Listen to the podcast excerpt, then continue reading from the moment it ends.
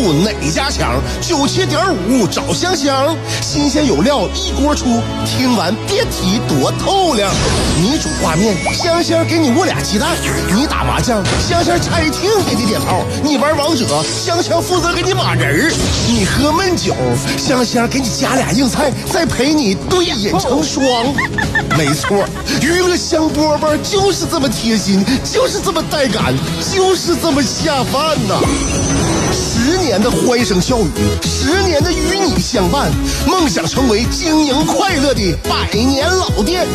古人有诗赞之曰：“娱乐香饽饽，越听越雨左。”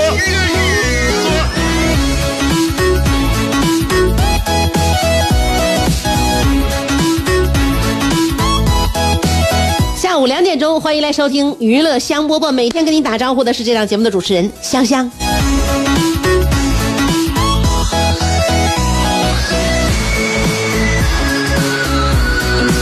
中午吃饱了下节目，这个上节目时候有力量啊。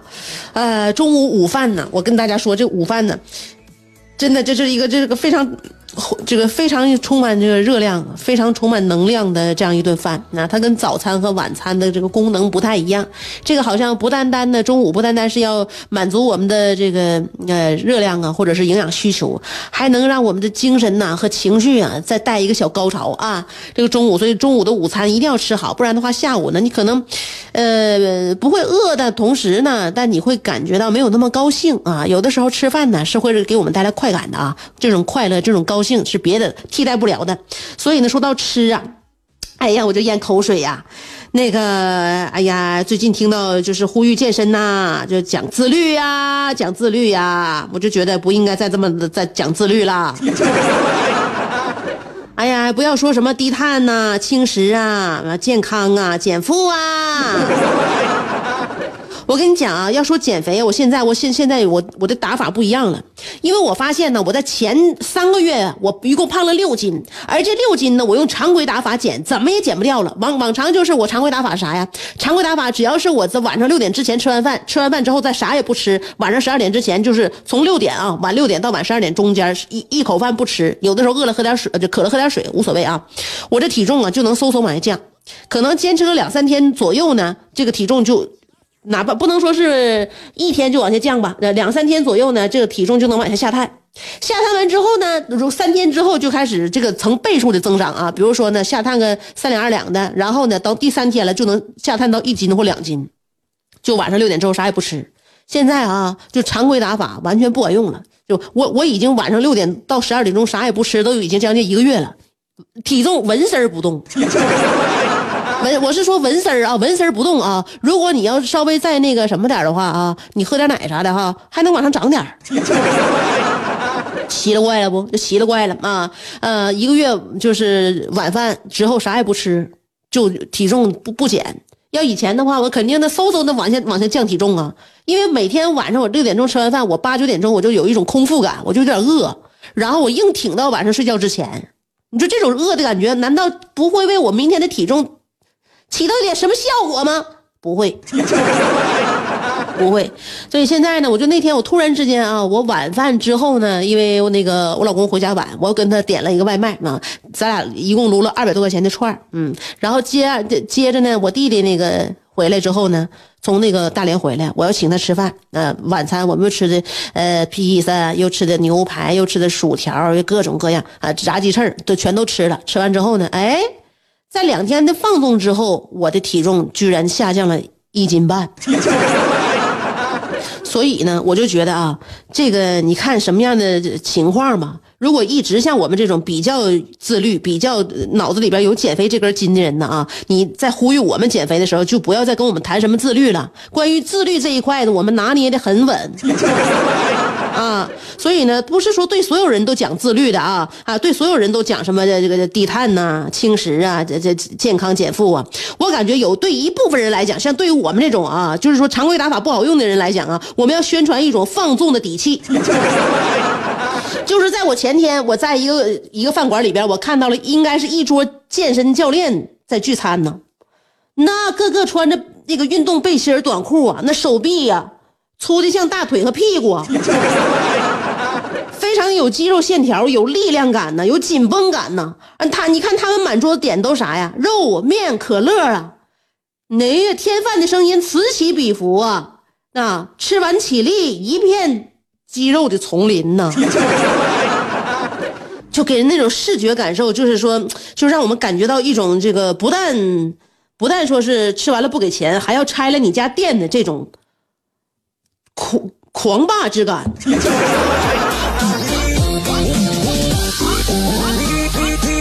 我也想做这种人。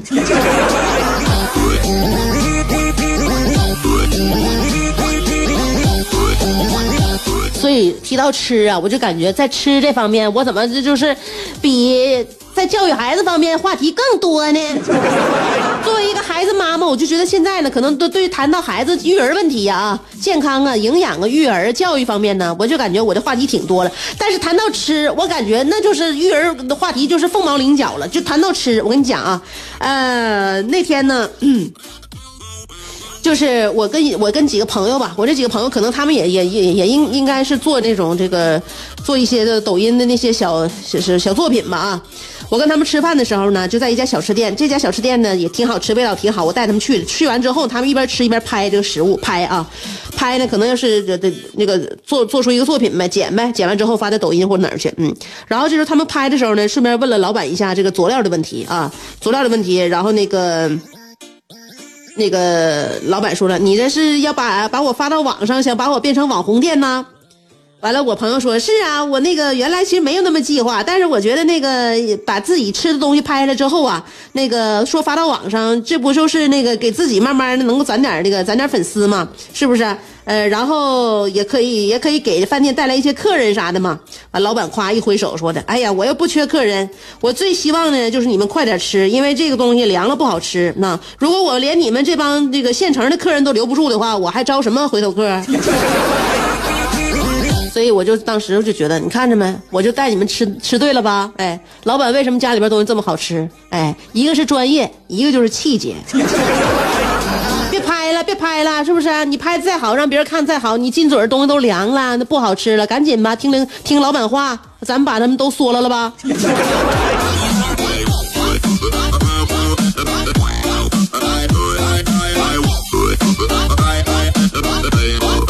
吃啊，我跟你讲啊，说做饭这这个做饭，说到我们进厨房，我们都是厨子。那么厨子和厨子之间的差距呢？你不仅看菜品的味道，我告诉你啊，不仅看菜品的味道，你还要看什么？就是看你就是如果说就是一个水平过硬的厨子，他能够用非常有限的食材创造出奇迹，这才是过硬的厨子。你给他这是啊，厨房啥都有，你看你做吧，冰箱啥都有，那当然了，他拿他他做几个拿手好菜，那是很简单的。但是如果家里边基本上啥啥不剩了，他还能够用有限的食材做出非常好的餐那个菜的话，就比如说就像我这种，我给你举一个最简单的一个例子吧。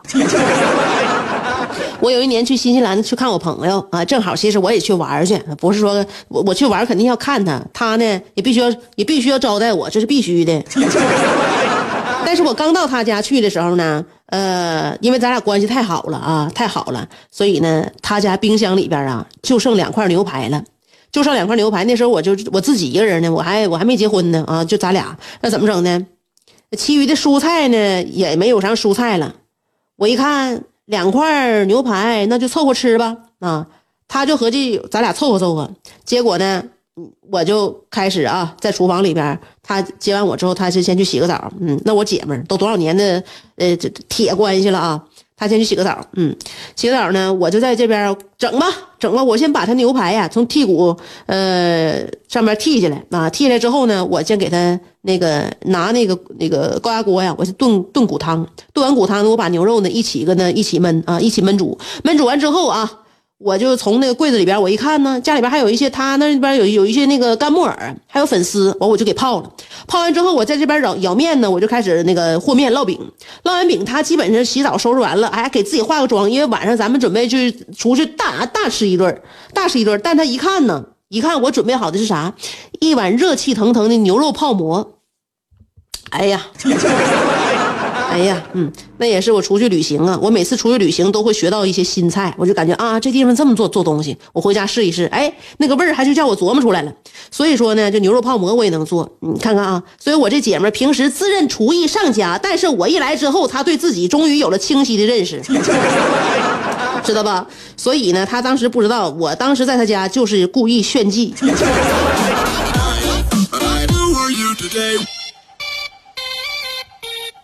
中午吃挺饱，为什么叫自己一顿节目又给整饿了呢？等我一下啊，等我一下，呃，缓一缓，缓一缓，我们接着聊。我想为你租下整条内河，我俩摇着竹筏去探寻那最古老的金阁。我想为你租下每次日落，任你的长发筛出最温暖的橘色。我想为你租下辽大银杏路，我们一起凝望层林尽染，树影婆娑。俺就来。我想为你租下啤酒厂酿酒的酒罐儿，你不是一直不服我吗？我俩放开了喝。我想为你租下李宗盛，让你的每次奏鸣都能成为世间情歌。最后，我想为你租下二十年前的莱奥纳多，任你贴耳诉说，祝你修成正果。我永远守护着你，娱乐香饽饽。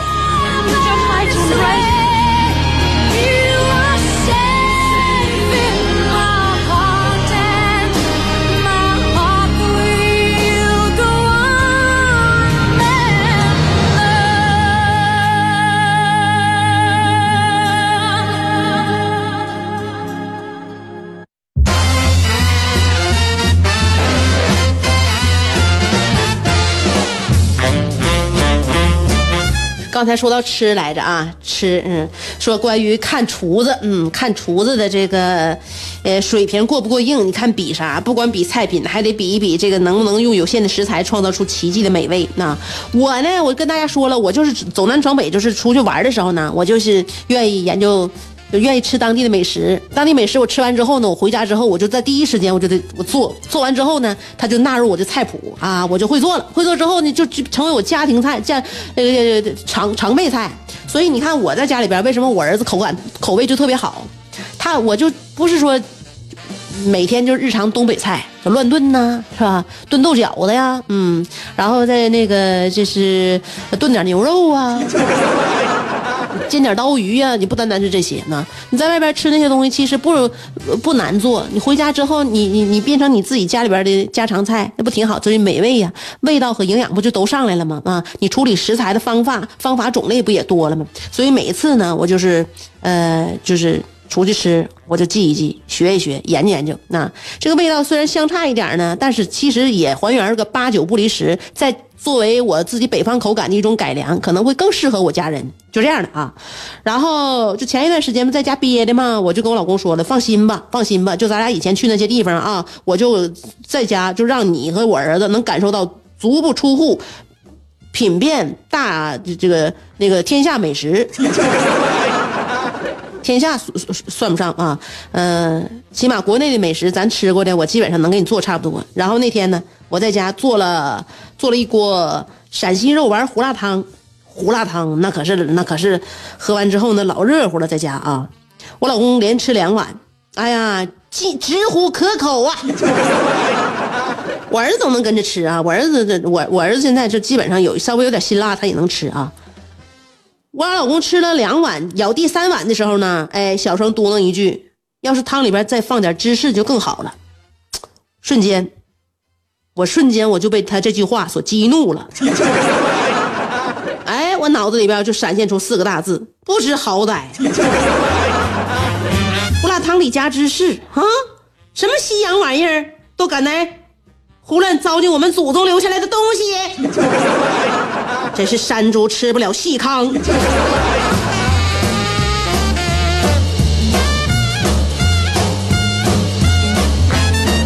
像我老公这口感呢，你说他时尚啊啊！我认为他就是孩子口感，就是跟小孩小孩愿意吃那小浣熊干脆面，我老公嚼一袋一袋一袋一袋嚼啊。啊，那香肠啊一代代嚼啊啊，那薯片一代代嚼，所以那芝士啊，现在小孩年轻人不都爱吃那拉咸儿的玩意儿吗？喝汤放芝士，披萨里放芝士，面包里夹芝士，热狗里放，这啥玩意儿都加芝士。哎，你愿意加芝士，你愿意加芝士，你自己整一碗加去吧。就是说这个我呀，我比较，其实我比较传统啊，说保守不保守，但是我很传统。我总觉得呢，这个有一些东西啊是应该改良的，有一些东西呢它也是该固守的啊。我不希望呢改良改良，若那各有各的样子是最好的。你改良改良啥啥玩意儿都一样了，你什么东西都有知识了，那我感觉这这这，这也这这不叫改良。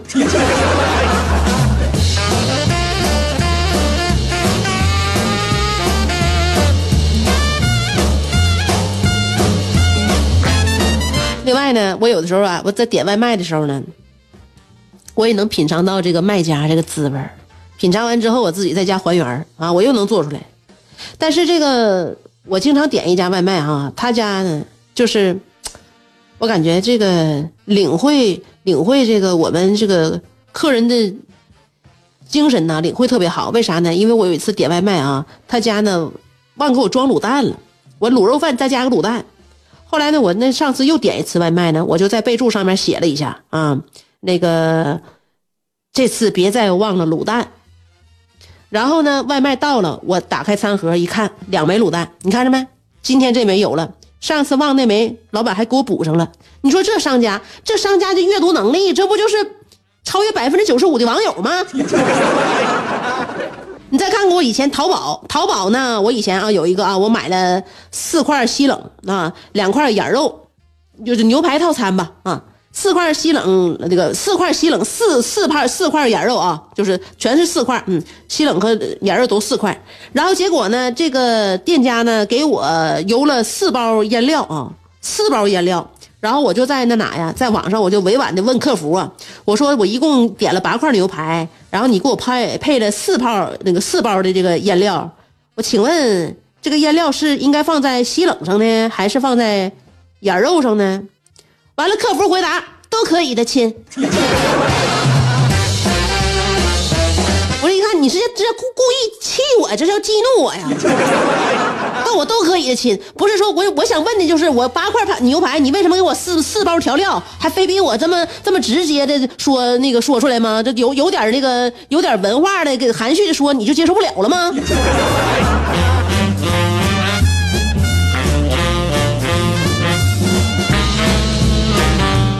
告诉我都可以的亲，所以就是说，你说是互相之间人与人之间交流，你都不知道对方跟你交流的一个人是一个什么样的心智状态。